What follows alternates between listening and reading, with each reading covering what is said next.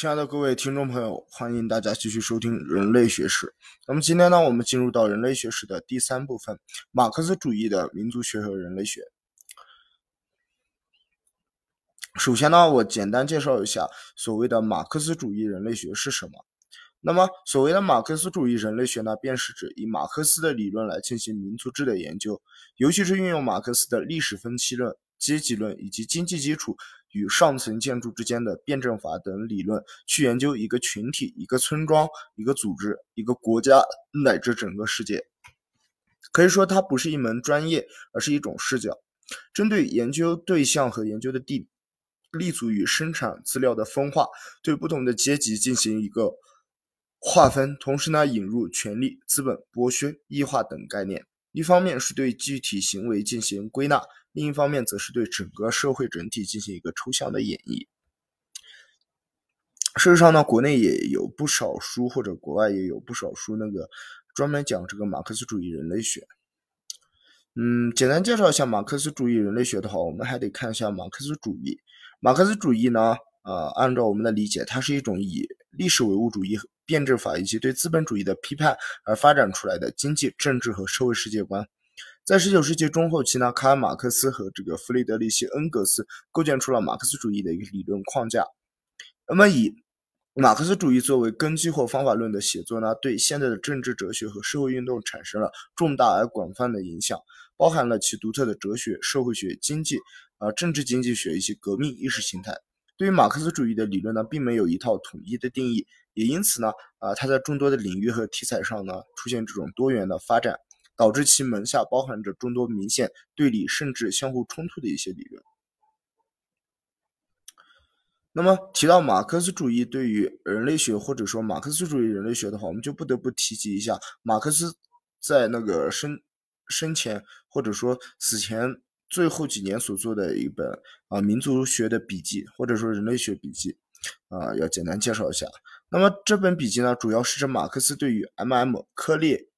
科瓦列夫斯基的公社土地及其解体的原因、过程和后果，以及 H.L. 摩尔根的古代社会，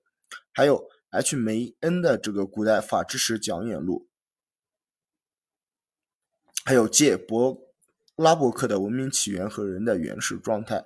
，J.B. 费尔的印度和西南的西尔安人的村社等文化人类学著作的摘录、评语和札记。大体上呢，可以将啊相互关联的。呃，内容分为两大类，一是关于古代社会的笔记，马克思通过摘录进行探讨了原始社会的氏族组织、亲属制度和家庭婚姻的形态呢，私有制的起源和发展及其如何产生出政治法律制度和国家的政治组织；二是主要探讨东方国家土地制度和社，呃，这个村社结构及其生活。这是在科瓦列夫斯基和这个菲尔著作的摘录中占据中心位置的内容。笔记的题材是广泛的，囊括了哲学、经济学、历史学、政治学、民族学、宗教和道德等学科和领域，时间上涉及到整个前资本主义社会，特别是史前社会。空间上呢，则包括了以欧洲以外的广大亚非拉地区。笔记具有很强的理论性，全部的摘要和评语构成了一个综合体，几十万字的札记也具有内在的逻辑。他们不是马克思信手拈来和随意摘取的读书散记，而是他花费了大量的心血和精力，潜心进行研究工作所取得的一个初步成果的结晶。马克思人类学笔记，它是马克思人类学最明显的一个表达。中文版呢，几经努力，最后由中共中央马克思恩格斯列宁大学啊列宁。斯大林著作编译局编译为《马克思古代社会史笔记》一书，于1996年在人民出版社出版。该书呢内容繁复，呃，篇幅巨大，达到58.5万余字，有544页。笔记一书的主要内容呢包括了五个部分。嗯，第一呢就是刚刚提到的这个马。科瓦列夫斯基，那么这个翻译呢是有一点出入。他的公社土地占有制及其崛起的原因、进程和结果，在第一册一九一八七九年莫斯科版遗书的摘要，中文版呢共一百二十一页。第二本是路易斯·亨利·摩尔根的《古代社会》一书摘要，全文啊的中文版呢共二百四十四页。三是约翰·菲尔爵士印度斯里兰卡的雅利安人村社一八八零年版一书的摘要。中文版呢共有六十六页，第四本呢是亨利·萨梅耶萨梅纳·梅恩《古代法制史讲演录》一九七五年的伦敦版一书的摘要，中文版呢共八十八页。第五本呢是约拉伯克《文明的起源和人的原始状态》一八七零年伦敦版一书的摘要，中文版共二十一页。马科瓦列夫斯基的公社土地占有制及其解体的原因、进程和结果，第一册一八七九年莫斯科版一书摘要，它是马克思对于俄国学者。马科瓦列夫斯基的《公社土地占有制：其解体的原因、进程和结果》一书所做的一本啊摘要。该书呢描述了呃这个北美洲的印第安人、南美洲的印第安人、印度的土著和穆斯林、阿尔及利亚。土著的公社土地占有制，以及殖民主义者对于这些原始公社土地占有制啊进行影响和瓦解的过程。马克思在摘要中呢，考察了原始公社土地制，肯定了农村公社啊，它就是土地的主人，而否定了军国军是土地的唯一所有者。同时，马克思揭露了殖民当局者对于当地的土地所有制的一种歪曲，批判了他们以资产阶级经济学作为基据呢，打着经济进步的幌子，强制压瓦解这个公社的所有制，并扶植大土地私有制的做法。马克思认为，殖民当局的这些做法呢，不会给当地的社会带来任何的进步，而只会给他们带来沉重的灾难。此外，马克思不同意马科瓦列夫斯基他将亚非美洲。呃，诸古老民族的社会历史演变与西欧的社会历史演变，呃，所做的一个简单机械的类比。过来呢，将这些对比在摘要时呢，呃，进行了删除和修改。另外呢，马克思对印度在德里苏丹统治时期和沃莫尔帝国统治时期的土地关系的变化及其性质的，呃，这个呃，做了一个大段的摘录和评述，认为其说法呢，此时期的这个土地关系，嗯。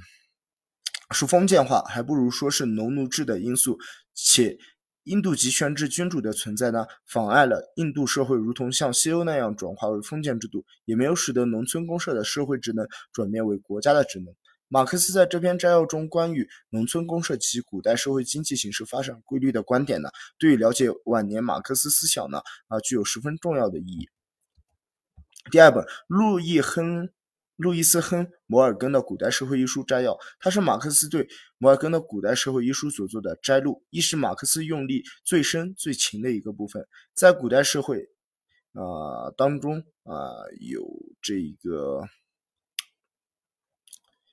杨东纯等人所译的《生活读书》，新知三联出版社出版的1957年版。在这本书中呢，摩尔根通过自己长期而广泛的研究呢，发现了原始社会呃的一。个社会结构认为母系氏族社会之后转变为父系氏族，它是原始社会的一个基本单位，并阐明了家庭形式的演变规律。认为家庭与婚姻形式在原始社会中具有重要的作用。借私有制的产生是导致了专有制国家的产生和文明社会的建立。摩尔根的这一观点呢，与马克思对原始社会的发展规律及其唯物史观是特别契合的。因此，马克思对于摩尔根的这本书呢，是最为用心。不仅从表征家庭、私有制阶级和国家起源等诸方面做了详细的内容摘录，还对原书的结构进行了重新的改造，剔除了他认为的错误观点与不完善的说法。比如说，摩尔根的著作中认为，生产技术的发展到政治观念的发展，再发展到家庭形式的变化是导致私有制的产生，这是一个逐渐演变的过程。但在马克思的摘要中，这个演变的结构被改为从生产技术的发展，啊和。这个家庭形式的变化，再到私有制和国家的产生，这当充分体现了马克思历史唯物主义的观点，即原始社会是建立在两种啊这个生产的基础之上，这两种生产呢是物质资料的生产和人本身的生产这两种基础之上。那私有制呢产生了阶级和国家，从而导致了氏族社会的灭亡。此外呢，马克思对于摩尔根著作的摘要呢，不仅写下了许多观点性陈述的。这个评论还纠正了摩尔根一些呃比较不完善的这个论点，比如说摩尔根认为火是人类社会早期的次要发明，而马克思则认为是主要的等等。摩尔根书中对于人类亲属制度的研究是人类学公认的最主要的贡献，马克思对此进行了升华，认为不仅亲属呃制度，而且还有政治的、宗教的、法律的以及一般哲学的体系都是同样的道理。另外呢。马克思还对专有制国家的呃这个家庭的起源和性质，还有从母系社会，呃过渡到这个父系氏族的原因和意义，也做了相关的陈述。在摘要当中呢，马克思从古代作家的著作中引用了大量的段落来补充，呃，希腊罗马社会的分析，叙述了希腊罗马社会中私有制的产生。氏族的瓦解以及阶级和国家的形成、阶级之间的关系等等。总之，马克思试图用摩尔根的古代研究来验证他的历史唯物主义的适用性，这是他对此书摘要所做的一个啊最主要的一个目标。下一本约翰·费尔爵士的《印度和斯里兰卡人的这个雅利安人的村社》（1880 年版）一书摘要，它是马克思针对 英国官员约翰·费尔所做的这个印度和斯里。呃，斯呃，这个西南的雅利安人村庄所做的一个笔记。约翰·菲尔的这本书呢，主要写的是他工作多年的孟加拉和西南的这个当地的农村状况。马克思对该书摘录了孟加拉现实的农村生活、西兰的农村经济和印度啊。这个雅利安人社会的土地制度的演化三方面的资料，但对整个著述呢持否定的态度。这主要有两个原因：一是该书实质上呢内容较为简略；二是此书深受梅恩的影响，对个体、家庭和社会之关系做了错误的归纳。该笔记还从东方社会学的经济、文化、宗教和社会特征四个方面简要探讨了东方社会模式的一个构成构成的问题。那么最后一本呢是亨利。萨梅纳·梅恩的《古代法制史讲演录》（1875 年伦敦版）一书的摘要，它是马克思对英国法学家亨利。塞维纳·梅恩的《古代法制史讲演录》一书所做的摘要。梅恩他在学术界以古代法律阐述古代历史的一个权威学者而著称。《古代法制史讲演录》一书呢，以法律和社会的发展起源于各种社会关系的契约以这一著名的观点作为原则，考察了古典法和印度早期法的演变。认为在早期的社会中，人们之间的关系受到性别、年龄、家庭关系的制约。随着社会的发展呢，人们逐渐转而受到各种契约的制约。契约关系呢，不注重人的身份，而把各种分散的、独立的个人组成社会。门恩的这种观点间接的认为，社会的原始形式它不是氏族，而且所研究的呃这个内容则是印度的父权制大家庭。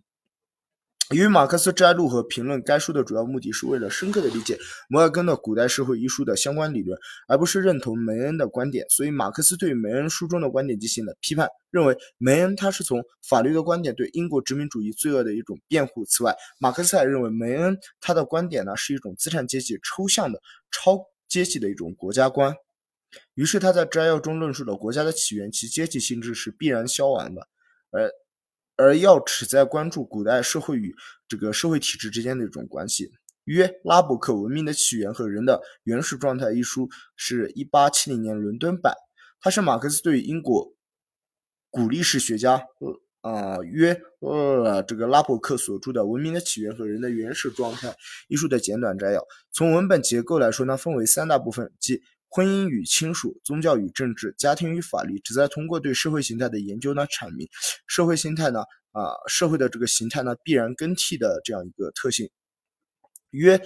拉伯克的著作研究呢，它是原始的婚姻和家庭制度。马克思对该书做了非常尖锐的批判，认为约。拉伯克不了解氏族的本质，同时批判了他在原始家庭形式和婚姻关系演变啊及其宗教起源问题上表现了许多资产阶级的一些偏见。马克思对于社会是由宗教、亲属关系、政治、经济等等不同方面构成的一个彼此联系的整体的看法，成为了人类学这个学科大厦的一个基础。而越来越多的人类学家在深入研究马克思各时期的著作和思想脉络时，也发现马克思的前后思想它是一脉相承的。而且是一种从哲学人类学向经验人类学的转变，而他的人类学思想遗呃遗产也严重的啊形塑了人类人类学理论的发展，特别是马克思主义人类学诸流派的这个理论都与之相关。这些影响呢，反过来也影响着个人看待世界的方式。故从思想的这个脉络来看呢，马克思其实可以说是一名真正的人类学家。好，那关于人类学史的第三部分，马克思主义的人类学的内容呢，就到此结束。希望大家能够持续的关注。好的，谢谢大家。